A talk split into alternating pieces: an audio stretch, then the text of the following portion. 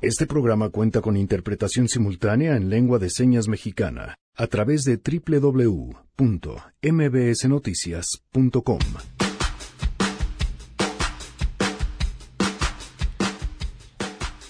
El trabajo de Frida Guerrera hoy abarca la historia de un niño. El caso de Gabriel, un menor de 5 años que habría sido violado, torturado y asesinado.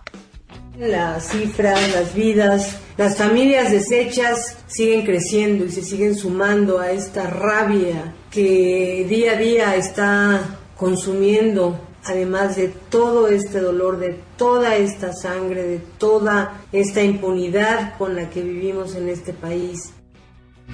Además, les compartiremos los detalles sobre una investigación de militantes panistas que habrían contratado, bueno, pues se habrían contratado entre sí para recibir cantidades millonarias de dinero público, parte de un trabajo de México.com. Tenemos también buenas noticias, la, lo más reciente sobre la discusión en el Congreso para ya sacar adelante la reforma educativa y más. Quédense, así arrancamos a todo terreno. MBS Radio presenta A Todo Terreno con Pamela Cerdeira.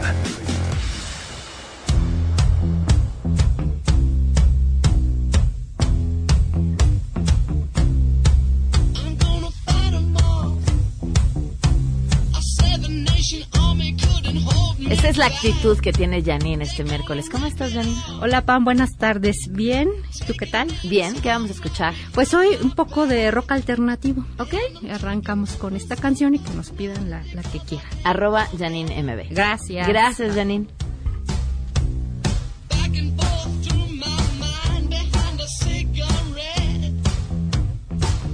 Gracias por estar en A Todo Terreno este miércoles 8 de mayo del 2019. El teléfono en cabina 5166125. El número de WhatsApp 5533329585. A Todo Terreno arroba mbs.com. Y en Twitter, Facebook e Instagram me encuentran como Pam Cerdera con muchísimas cosas que comentar. Gracias a Miguel González en la interpretación de lengua de señas. Lo pueden seguir a través de www.mbsnoticias.com. Ay, Miguel, tenemos que volver a poner la palabra bonita y la palabra fea del día para que sigamos aprendiendo. Ustedes que nos escuchan, y bueno, que nos siguen a través de WhatsApp y nos escriben, mándenos cuál quieren que sea la palabra bonita y la palabra fea que aprendamos el día de hoy. 55 33 32 95 85. Ahora sí que al final del programa les decimos cuáles y cómo va. Eh, he estado eh, escuchando y escuchando, vaya, eh, como si fuera aquella película, la del Día de la Marmota, en el que las cosas se repiten. Así es el tema educativo en nuestro país. Hablamos hoy de esta nueva reforma educativa, pero hablábamos de la reforma educativa hace seis años, pero hemos estado hablando acerca de temas educativos pues prácticamente toda la vida. Y la situación nada más no camina. Y hoy seguí escuchando los discursos desde la política, este mismo discurso del presidente hablando acerca de nunca más atropellar a los maestros y pues me llama la atención cómo lo que siempre ha estado fuera del discurso educativo han sido los niños. Seguimos sin plantearnos cómo hacer valer el tercero constitucional y que todos puedan ejercer ese derecho de recibir educación. Eso no es parte del discurso y no y no lo ha sido nunca. Y me quedo con esta frase, casi todos conocemos esta frase de aquel que no conoce su historia está condenado a repetirla y me gusta más aquella que no no se trata de quien no la conozca, sino de quien no la entienda. Quien no entiende su historia sí está condenado a repetirla y me parece que estamos aquí inmersos en un déjà vu sin fin.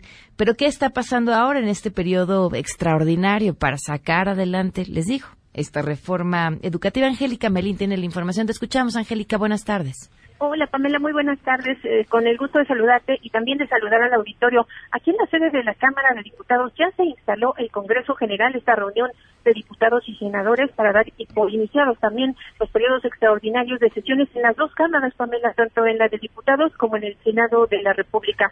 Esta sesión de Congreso General arrancó con un quórum de 323 de 500 diputados, faltaron más de 150 diputados a esta cita, pues que se hizo eh, con la debida anticipación y también asistieron 78 de 128 senadoras y senadores. Tampoco vinieron todos los senadores de la República. En este marco, el presidente de la Comisión Permanente y presidente también del Senado, Martí Batres, informó, detalló que los motivos de la apertura del periodo extraordinario, bueno, pues como ya se sabe, es esta polémica reforma educativa y algunos otros asuntos que va a tratar el Senado de la República en particular, que son las leyes secundarias de la Guardia Nacional, asuntos del trabajo doméstico y algunos otros pendientes que están eh, eh, pues listos allá para los senadores de la República. Antes de iniciar este periodo de sesiones extraordinarias, donde el tema central es sin duda el educativo, bien lo decía Pamela, bueno, pues la diputada del PAN, Marcela Torres, que es secretaria de la Comisión de Educación, instancia que pues no tarda en reunirse, está citada, estaba citada el inicio de las sesiones dictaminadoras, eh, las comisiones dictaminadoras, la de Educación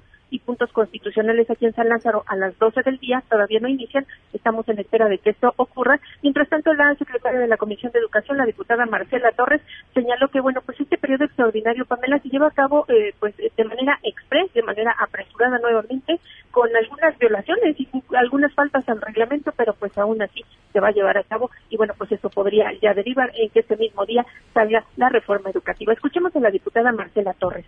Hasta el momento yo no tengo un citatorio formal, nada más me mandó el grupo parlamentario el horario que vamos a tener mañana, en donde se abre la sesión de Congreso General a las 10, luego a las 11 empieza la sesión de Comisiones Unidas, por supuesto que no lo supera, eh, estamos violando ese reglamento, me parece lamentable que lo hagamos en la casa donde hacemos las reglas, pero bueno, pues creo que lo peor que le puede pasar al PAN por lo pronto y a México es que no vayamos a discutir, aunque sea bajo esas bases de ilegalidad, pero lo vamos a decir.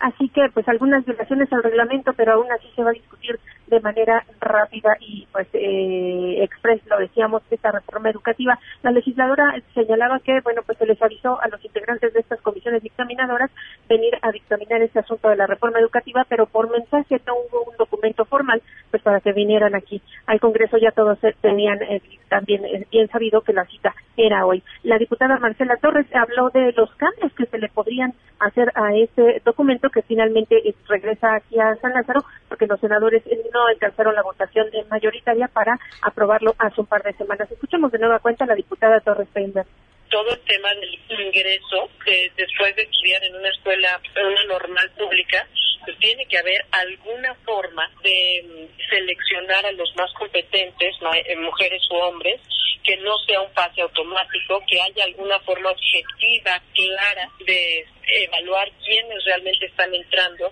al sistema, retomar el tema de la educación especial y eliminar el decimosexto transitorio para salvar este escollo del tema laboral en la reforma educativa, se acordó entre la mayoría de los congresistas eh, presentar un agregado, una llamada adenda, que el punto central de esta adenda, Pamela, es eh, establecer en el artículo décimo sexto transitorio al que hacía referencia la diputada panista, que, bueno, eh, expresamente la Constitución dirá, si es que esto se aprueba, que el Estado mantendrá siempre la rectoría sobre el asunto educativo y también, eh, sobre todo, en el, lo que tiene que ver con la admisión, la promoción y el reconocimiento de los docentes, que es donde decían los legisladores del PAN, se le abrió la puerta en la reforma aprobada previamente aquí en San Lázaro a que las plazas se entregaran directamente a los maestros, sobre todo a quienes dirigen las cúpulas sindicales en la CENTE y también en el CENTE. Este es el cambio que se prevé, eh, pues, eh, a esta reforma educativa para que ya el eh, debate transite y que también esta reforma pueda aprobarse aquí en el Congreso. Hoy se aprobaría aquí en San Lázaro. Se prevé que por la tarde,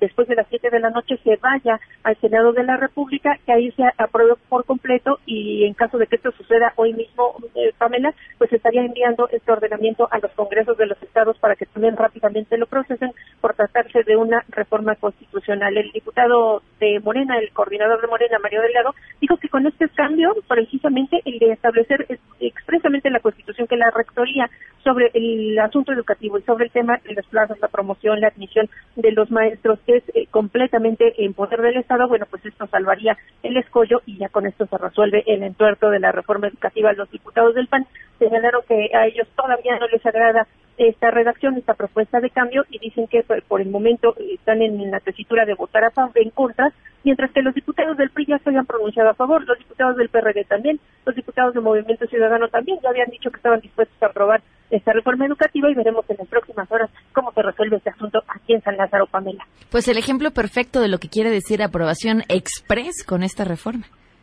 rapidísimo. Eh, los eh, trámites para una reforma constitucional marcan distintos plazos, es que el dictamen se apruebe en determinado tiempo y después que se apruebe tienen que pasar al menos 48 horas para que pudiera discutirse en el Pleno, pero pues tan pronto como hoy mismo sale el dictamen hoy de las comisiones y en un par de horitas más ya está discutiéndose en el Pleno, así muy rápido con acuerdos políticos y con algunas pues decisiones políticas aquí en la Cámara, rápido se van a, dispensar los trámites y bueno, pues así saldrá, se prevé hoy mismo, Pamela. Muchísimas gracias, Angélica. Aquí seguimos pendientes. Muy buenas tardes. Y dirán, ¿cuál es la prisa? Pues que viene el Día del Maestro y hay que apurarse a las manifestaciones que vendrán. Vamos con las buenas noticias. Me da muchísimo gusto que nos acompañe aquí un gran amigo, un gran arquitecto y además un hombre que siempre ha puesto sobre la mesa una serie de temas a discutir y a platicar que están relacionados, por supuesto, con la arquitectura, pero también con crear entornos mucho más felices, mucho más rentables, mucho, eh, bueno, que contribuyan a una mejor calidad de vida. Juan Carlos Baumgartner, ¿cómo estás? Bienvenido. Hola, bien, gracias. Gracias por acompañarnos. Cuéntanos, tienes una, mm, bueno, es la quinta ocasión en la que llevan a cabo el evento Smart Conversations 2019. Ahora, ¿qué va a suceder? Bueno, eh, la idea de, estas conversaciones es justo como decías, eh, cómo podemos traer valor al diseño de espacios en temas que no son tradicionalmente hablados cuando hablas de diseños de espacios. Entonces hablamos mucho de hacia dónde va el futuro, este, la idea de, de, cómo las tecnologías exponenciales van a cambiar la forma en la que vivimos y, que vamos a encontrarnos con una gran oportunidad de tener que reinventar pues, casi todo lo que conocemos. ¿Cómo? Pues mira, ahorita que hablabas de educación, por ejemplo, ¿no? este, hay, hay muchísimo que está surgiendo en neurociencia eh, de información que no teníamos la menor idea hasta hace muy poco tiempo de cómo funciona nuestro cerebro, este, de cómo funciona la memoria, percepción, etcétera, y que debería de replantear cómo educamos. La gran mayoría de las, de las ideas que teníamos de, cómo funciona nuestro cerebro este, son falsas. Eh, y ahora tenemos información científica de realmente, o por lo menos una, aproximación mucho más real a cómo funciona nuestro cerebro y, en temas de educación está modificando radicalmente cómo, cómo educamos a los niños. Hay una, de, por ejemplo, una cosa muy concreta eh, se ha demostrado que, que, la gente aprende alrededor de la mitad de lo que aprendes en tu vida en ambientes sociales, no en ambientes formales. Y las escuelas 100% son formales. O sea, no tienes escuelas en las que de repente digas, bueno, aquí no voy a tener un aula y voy a tener un lounge o un espacio donde... Una escuela como la oficina de Google. Haz, cuenta. ¿no? en el mundo corporativo pues, llevamos años haciéndolo porque es mucho más evidente los impactos rentables que tienen y es mucho más complicado medir los impactos que tiene que un niño aprenda mejor. Uy, pero incluso en, los espacios corporativos nos hemos transformado a eso, a espacios mucho más lúdicos por, y en algunos lugares, por ponerle un nombre. Pero hacia dónde va, y tú que lo puedes ver, esta transición también de espacios menores, porque ah, ya es cada vez menos necesario que la gente acuda a las oficinas. Bueno, yo creo que estamos viendo ahorita como un extremo en el que, en el que todo el mundo está empezando a, entender la movilidad y decir, bueno, trabajo desde cualquier lado, ya no tengo que ir a la oficina. Pero sufres mucho cuando no cuando dejas de ir a la oficina. Este sufres mucho como organización desde el punto de vista, por ejemplo, de innovación. Nadie tiene ideas innovadoras solito.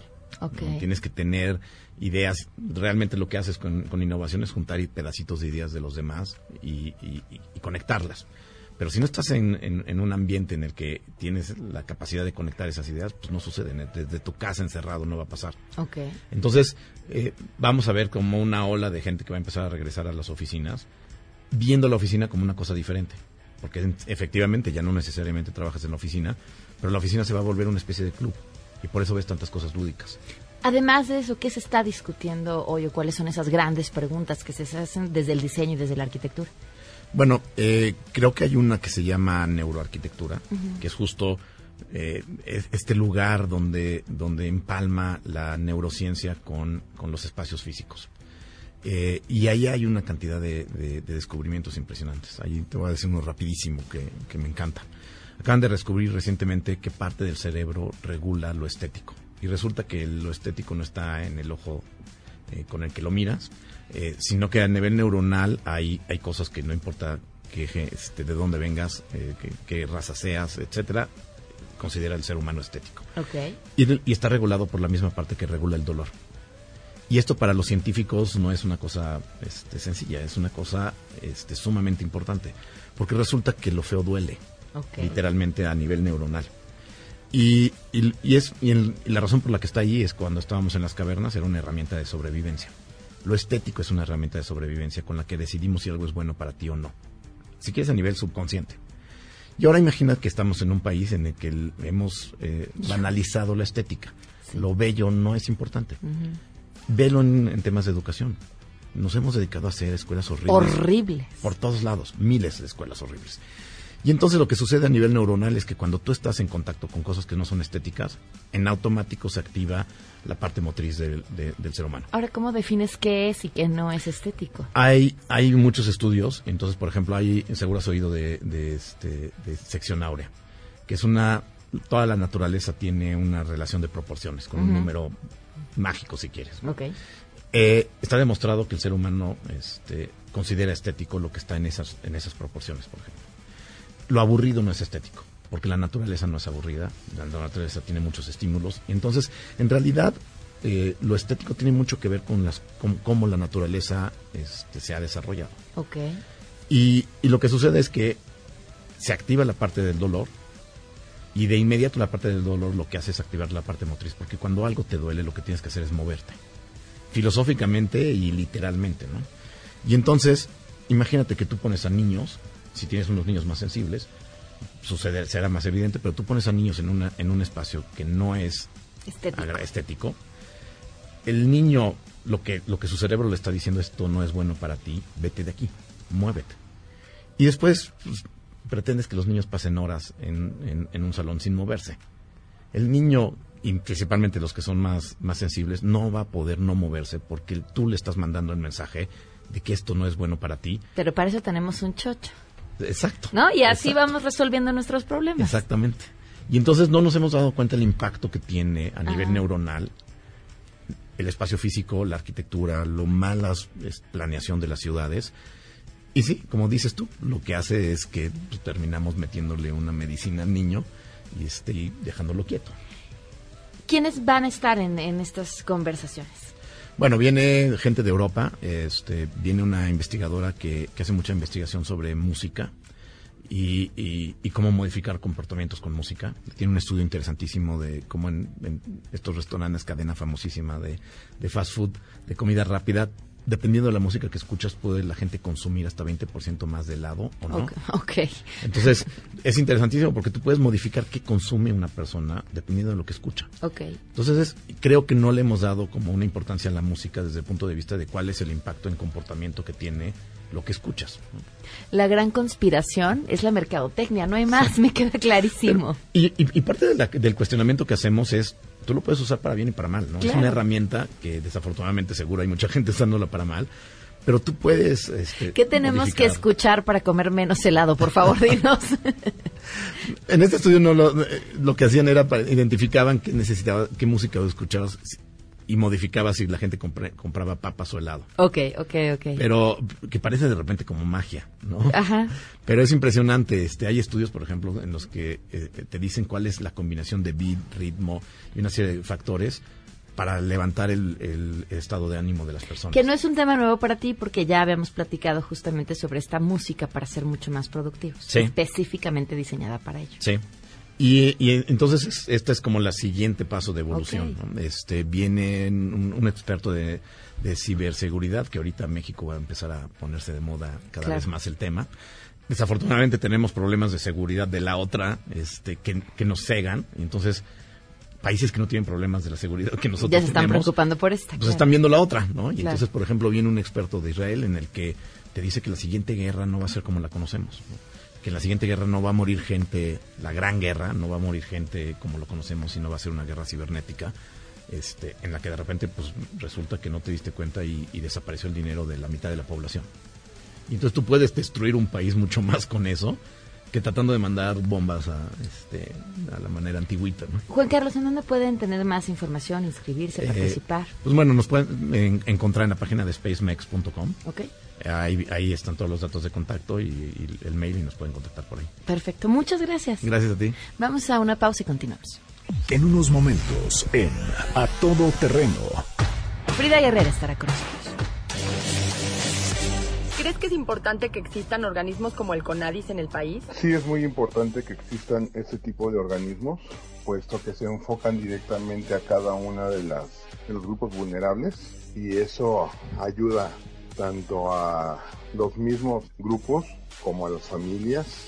Creo que es muy importante que existan este tipo de instituciones. Ayudan mucho a la gente. E inclusive estos organismos privados que existen mediante donaciones también son muy importantes.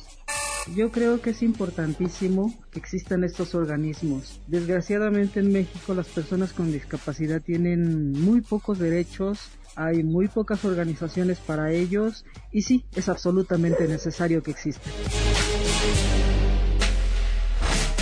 Regresamos a Todo Terreno. A Todo Terreno con Pamela Cerdeira. Continuamos.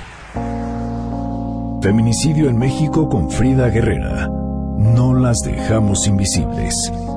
A Todo Terreno. Respirar para sacar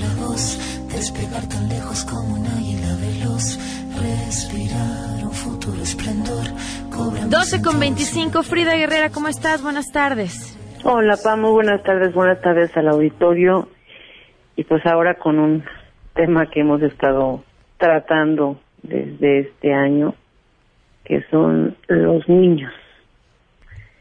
Eh, hace un par de, semanas una chica por vía redes me contactó para hacerme saber sobre el caso de un pequeñito, Gatiel, que había sido asesinado, esto allá en Guanajuato. Eh, de inmediato le solicité que si era mi, mi apoyo era necesario, le diera los datos al padre del pequeño luego de que el niño fue asesinado cuando se encontraba en manos de su mamá. Y, y pues sí, eh, David se contactó conmigo y fue que platicamos e iniciamos con esta nueva visibilidad que son las historias de niños, esos pequeñitos que deberían de ser protegidos y cuidados por todos y todas, eh, con la historia de Gabriel. Pam. ¿Cómo fue que el papá se enteró de lo que le sucedió a su hijo? Bueno, de hecho ellos eh, vivían en, en Ecatepec, él tuvo una relación, se unió únicamente a, a la mamá de su pequeño, eh, durante un tiempo estuvieron juntos, sin embargo se separaron y 15 días antes de que sucediera esto, ella se trasladó con otra nueva pareja al estado de Guanajuato y, y pues perdón, al estado de Querétaro y no duró mucho el pequeño vivo cuando él fue asesinado. A él le notifican eh, que, el pequeño estaba en el CEMEFO. No sabía nada, absolutamente, no le dijeron mucho. Se traslada al lugar eh, y pues sí, encuentra el cuerpo ya de el pequeñito. Ahí se encontraba la madre del niño y la pareja de ella y fueron fueron detenidos, pero el, solamente el, el padrastro fue, fue puesto a disposición de las autoridades. Pero pues nuevamente estos infiernos, Pam, donde un papá que ahora está buscando justicia para su, su pequeño, eh, pues está siendo revictimizado por las autoridades de Celaya, que es donde se está recibida la carpeta eh, autoridades omisas que, que no le quieren decir más. Él obviamente amenazado, porque fueron amenazados cuando se encontraban esperando el cuerpo del pequeño por la familia eh, del presunto responsable. Y, y pues un papá que, que está con los brazos cruzados esperando, y no porque no quiera, sino por este temor por esta falta de atención de las autoridades de estos infiernos que tienen que padecer eh, decenas y centenas de familias en este país y, y, que lamentablemente pues hoy David se une a esta familia. ¿Cuál fue la versión de los hechos y por qué la mamá no fue vinculada a proceso? Mira, se desconoce, de hecho no le han dicho mucho a, a, a David por qué es que, que la madre no es vinculada. Eh, supuestamente ellos eh, argumentaron lo que siempre se argumenta en estos casos, ya este año hemos eh, documentado más de 36 homicidios de pequeñitos menores de 14 años, esto asesinados eh, presuntamente por madres, padrastros o padres. Eh, ya más de 38 niñas también en lo que va de este año y lo que la mayoría indica cuando son eh, llevados a hospitales es que los niños se cayeron, es que en el baño se les cayeron al bañarlos, pero pues obviamente las autoridades eh, encuentran, las autoridades de los hospitales, de estos médicos, encuentran todos estos rasgos, estos estragos de violencia que, que pues los niños traen, las niñas traen. Fue el caso el pequeñito eh, estaba bastante golpeado, fue traumatismo craneoencefálico el que le, le la, a la necropsia arrojó. Y pues este sujeto, Carlos Iván, que es el presunto, es el único. La mujer está en la casa de, de esta pues de esta familia que la abrazó, la familia del sujeto, y, pues no sabemos más. El padre está solicitando también el apoyo de la Fiscalía del Estado de México, esto porque pues él vive en Ecatepec, él tuvo que eh, trasladar a su pequeño para que fuera sepultado en, en Ecatepec y, y, pues son son familias que aunque existe una ley general de víctimas PAM siguen desamparadas sin ser abrazadas por estos pues estos mecanismos en un país donde existen más leyes y que justamente es donde el país donde menos se aplican estas leyes. Y que lamentablemente esto es lo que hace que estas familias busquen estos ecos en los medios de comunicación con estos estos acompañamientos con, con nosotros ahora que nos hemos convertido en esta parte en una parte pequeña de estas muchas personas que acompañan estos diarios casos para Híjole, qué historia, eh, Frida. Pues ojalá las autoridades eh, hagan lo que tienen que hacer y, y siendo él el, pues el principal afectado, igual que en teoría la mamá, tendría que tener acceso a toda la información que, que las autoridades tengan. Vaya, no sé qué más podemos hacer. Lamentablemente, Pam, la, la, la fiscalía en este caso de, de, de Celaya, la regional del estado de Guanajuato, es quien debería de estarle brindando esta atención al padre. Eh, obviamente también para él es más difícil porque tiene que estarse trasladando. Claro. Obvio, esto genera gastos que él no tiene. Él me refiere que es el Ministerio Público Néstor Vilchis, el licenciado encargado de su carpeta. Sin embargo, no le dicen más, más que pues si quiere que vaya, pues si quiere información que acuda hasta el lugar. Nosotros pedimos la intervención de de la maestra Dilcia, la vicefiscal de género en el Estado de México, para que intervenga, haga esta intervención con su homónimo en el Estado de Guanajuato, allá en Celaya, eh, pero hasta el momento ella también me refiere que no se ha concretado esta tampoco esta atención eh, entre entre homónimos, ¿no? Entonces eh, nosotros le estamos apostando a eso, Pam, y obviamente a la denuncia de pues de, justicia, esta solicitud de justicia que nos hace el padre David, que es muy joven y, y pues que se, se siente completamente abandonado por estas autoridades y en muchos casos también por esta sociedad, Pam, de lo que siempre hemos hablado, eh, pareciera como que solamente centramos los focos en ciertos casos. Está creciendo alarmantemente el tema de los niños, de los chiquitos, y tan solo la semana pasada documentamos más de cuatro asesinatos de pequeños, esta semana ya dos en el Estado de México, uno más en el Estado de Michoacán con un pequeño y una pequeñita asesinados en manos de su hermano con supuesta esquizofrenia.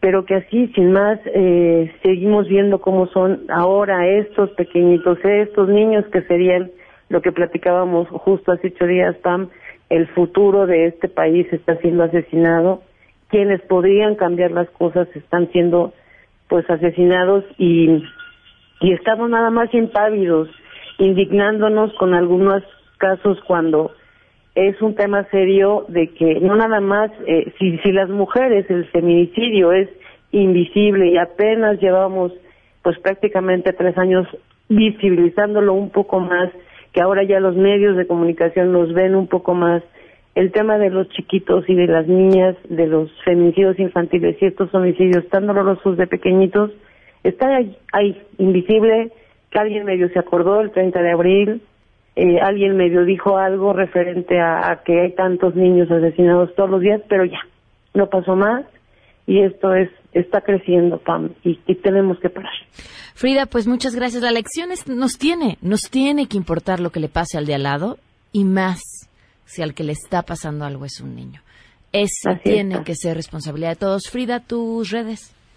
Arroba Frida Guerrera en Twitter, en Facebook Frida Guerrera Guerrera, Frida Guerrera Villalbazo feminicidios de Voz y pues ahí que nos acompañen con estas campañas que estamos eh, pues aventando en Voces de la Ausencia, todo esto en Facebook y en mi blog fridagrera.blogspot.com. Bien, Frida, gracias. Hasta luego, Pam, gracias a ti. Damos una pausa y continuamos.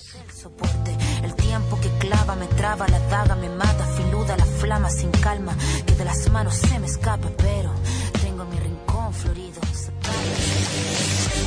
¿Crees que es importante que existan organismos como el CONADIS en el país? Considero que es de vital importancia que existan este tipo de organismos para el gobierno, para la sociedad, que se incluyan personas con discapacidad. Sí, es de suma importancia que existan organismos como el CONADIS, porque la gente con discapacidad tiene la vida muy difícil y además habría que incluir a gente que no son discapacidades, sino son enfermedades incapacitantes, por ejemplo el Parkinson. Es indispensable que existan organismos como la CONADIS para las personas con discapacidad. Sin embargo, esos organismos y esas minorías no generan votos, por eso no son una prioridad para este gobierno. Regresamos a todo terreno. A todo terreno con Pamela Cerdeira. Continuamos. Dime, también la extrañas.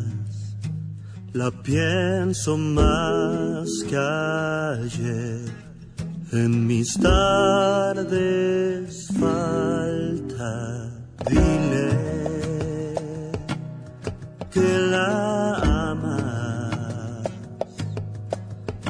nunca es tarde. Ve y desnuda el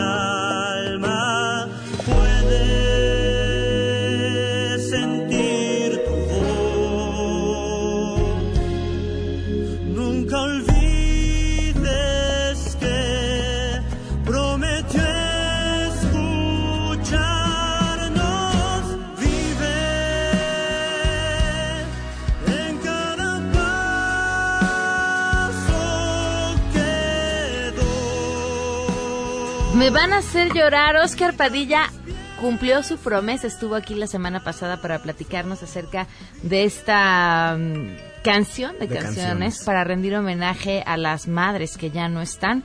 Eh, Oscar Padilla, CEO de García López, gracias por acompañarnos. Hola Bienvenido. Pamela, ¿cómo estás? Muy bien, y además vienes muy bien acompañado. Muy bien acompañado, la verdad yo platiqué contigo y te dije, hoy lanzamos la canción de canciones, que es una canción inspirada en todas las mamás que ya no están con nosotros. Nosotros en J. García López siempre nos preocupamos mucho por hacer esos homenajes a la vida de las personas. Y no necesitamos ser grandes personalidades. Todos los seres humanos y todas las personas merecemos tener un gran homenaje. Yo como siempre digo, además necesitamos hoy, nos merecemos al menos una ovación de pie en la vida.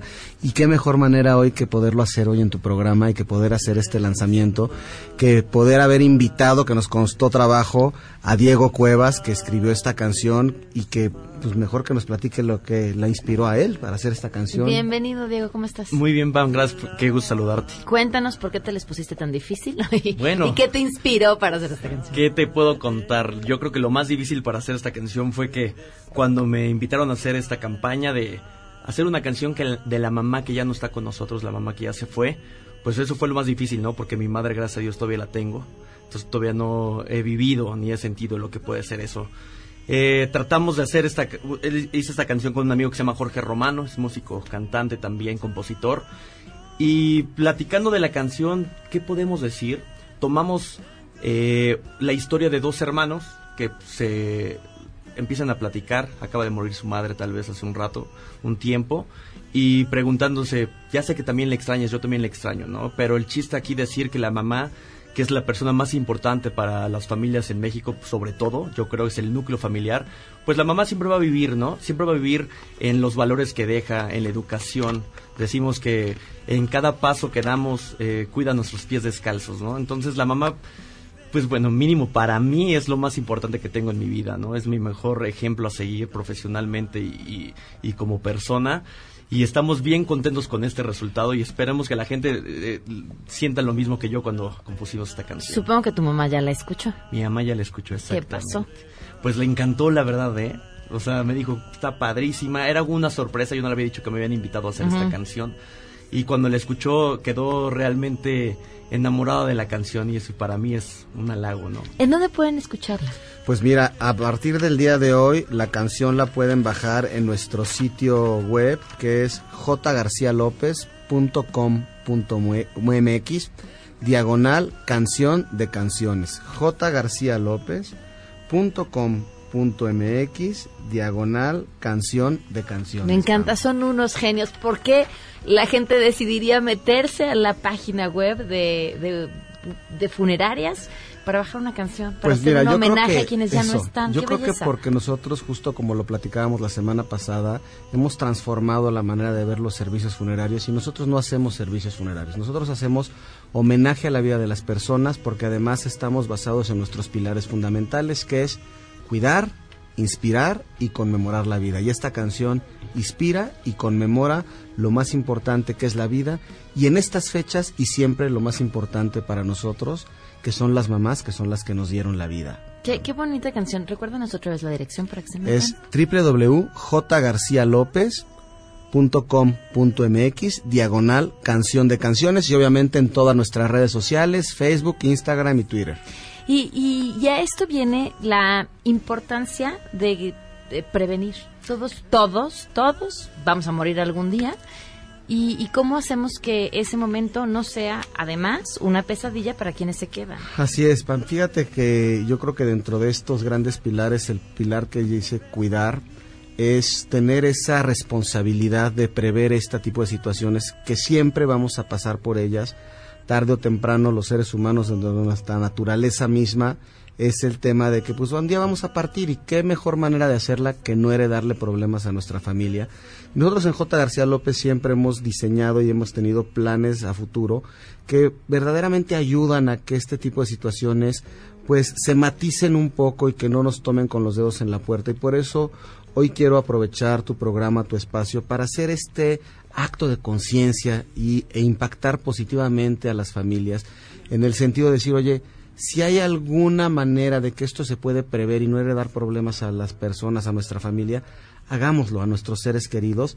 Y si tú me permites, bueno, podemos hacer una promoción para tu programa, podemos obsequiar 50 certificados con un valor de 5 mil pesos. Y este certificado, cuando la gente lo toma y lo aplica en la adquisición de un plan a futuro, te puedo decir que te quedan mensualidades en un plan a futuro de menos de 700 pesos. Entonces es un pago accesible que no lesiona tu patrimonio y que te permite tener esta protección, porque además un plan a futuro tiene dos características.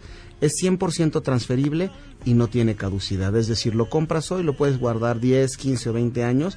Y además, si algún familiar, pariente, amigo tuyo tiene la necesidad de utilizarlo porque falleció alguna eh, persona, tú se lo puedes prestar. Claro, y no sabes del problema y de le ayudas de inmediato, ¿no? Entonces, pues si te estás de acuerdo, podemos dar el teléfono para Claro. que nuestras operadoras los atiendan y el teléfono para que las primeras 50 personas que nos llamen obtengan un certificado de 5 mil pesos sería el 59 85 96 45. 59 85 96 45. Perfecto. Oscar, muchas gracias por habernos acompañado. Bajen la canción de canciones, les va a gustar, está maravillosa y muchas gracias, Pam. Gracias, Diego, gracias. Gracias a ti, Pam. Vamos a una pausa y volvemos. El tiempo sana, valió la pena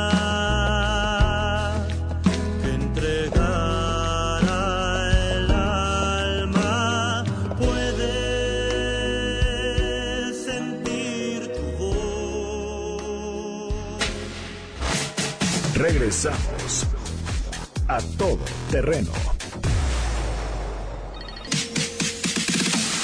A todo terreno con Pamela Cerdeira. Continuamos.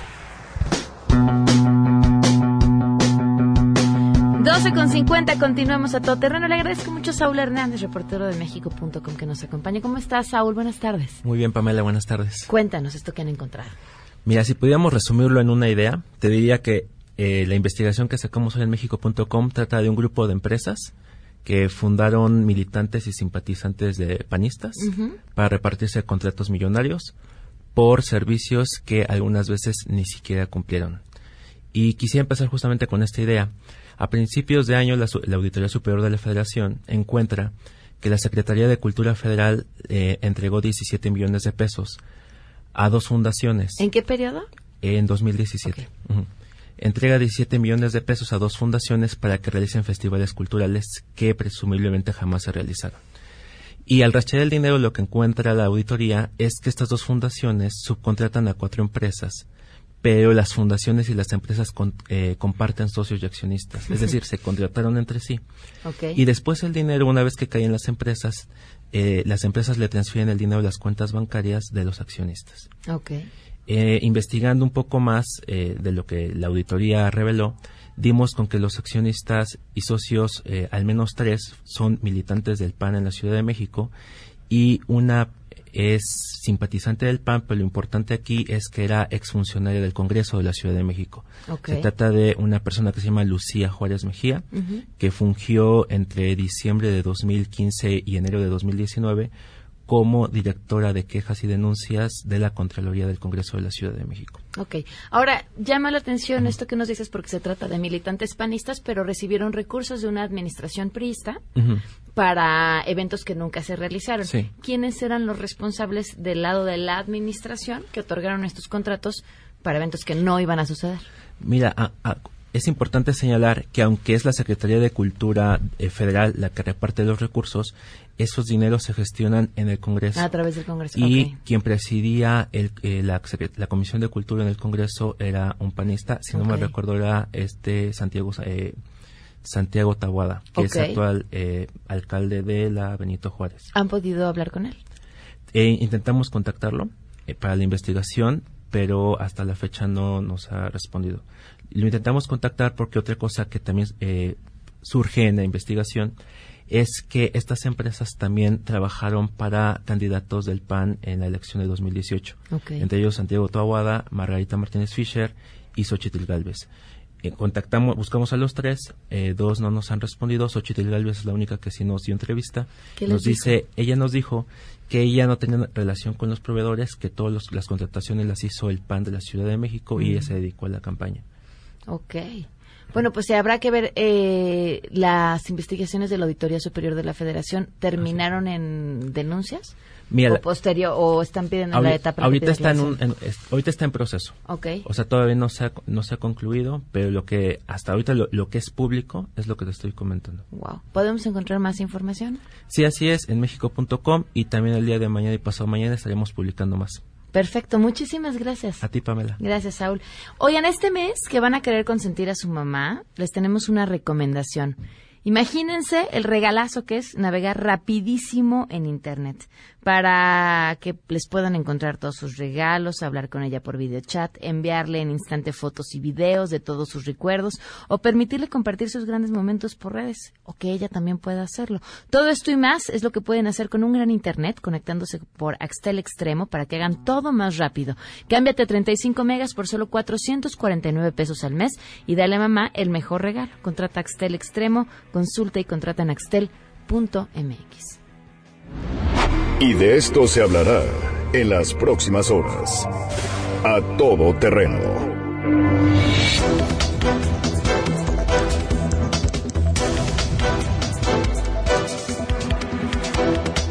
Sheila, buenas tardes, Sheila. ¿Qué se está cocinando? Oye, pues este trágico suceso de, de, esta mañana en la Plaza de Armas de Cuernavaca, Morelos, donde se registró una balacera, mientras reporteros eh, locales entrevistaban al secretario de Desarrollo Social, Gilberto Alcalá. Eh, hace unos minutos acaba de concluir una conferencia de prensa que dio el comisionado de Seguridad de Morelos, José Antonio Ortiz. Él confirma que hay una persona fallecida, se trata del empresario y líder de la CTM, Jesús García, así como dos heridos, entre ellos un camarógrafo de Metrópoli Noticias. Él se llama René Pérez y bueno, estaremos atentos. Hay un detenido hasta el momento. Eh, están buscando la posibilidad de que haya un segundo tirador porque testigos refieren que hubo o se escucharon varias detonaciones. Entonces estaremos atentos al desarrollo de esta noticia. Muy bien, Sheila. Gracias. Muchas gracias. Gracias al público por participar. Les preguntamos cuál querían que fuera para retomar la palabra bonita y la palabra fea en lengua de señas y que aprendiéramos. La palabra bonita es mamá. Eligieron, entre las propuestas estaba sexo. Mañana prometo que esa va a ser la palabra bonita. La palabra bonita hoy es mamá y al rato les explicamos, les mandamos un videito en Twitter, en Instagram y en Facebook para que vean cómo se hace. Eh, y la seña viene relacionada con eh, el, beso que da a la mamá al hijo. Lo estoy intentando hacer, pero mis manos este, no me lo permiten. Y la palabra fea es odio. Al rato les compartimos cómo se dice. Se quedan en mesa para todos. Soy Pamela Cerdeira y nos escuchamos mañana a las 12 del día en A Todo Terreno. Everything's an order in a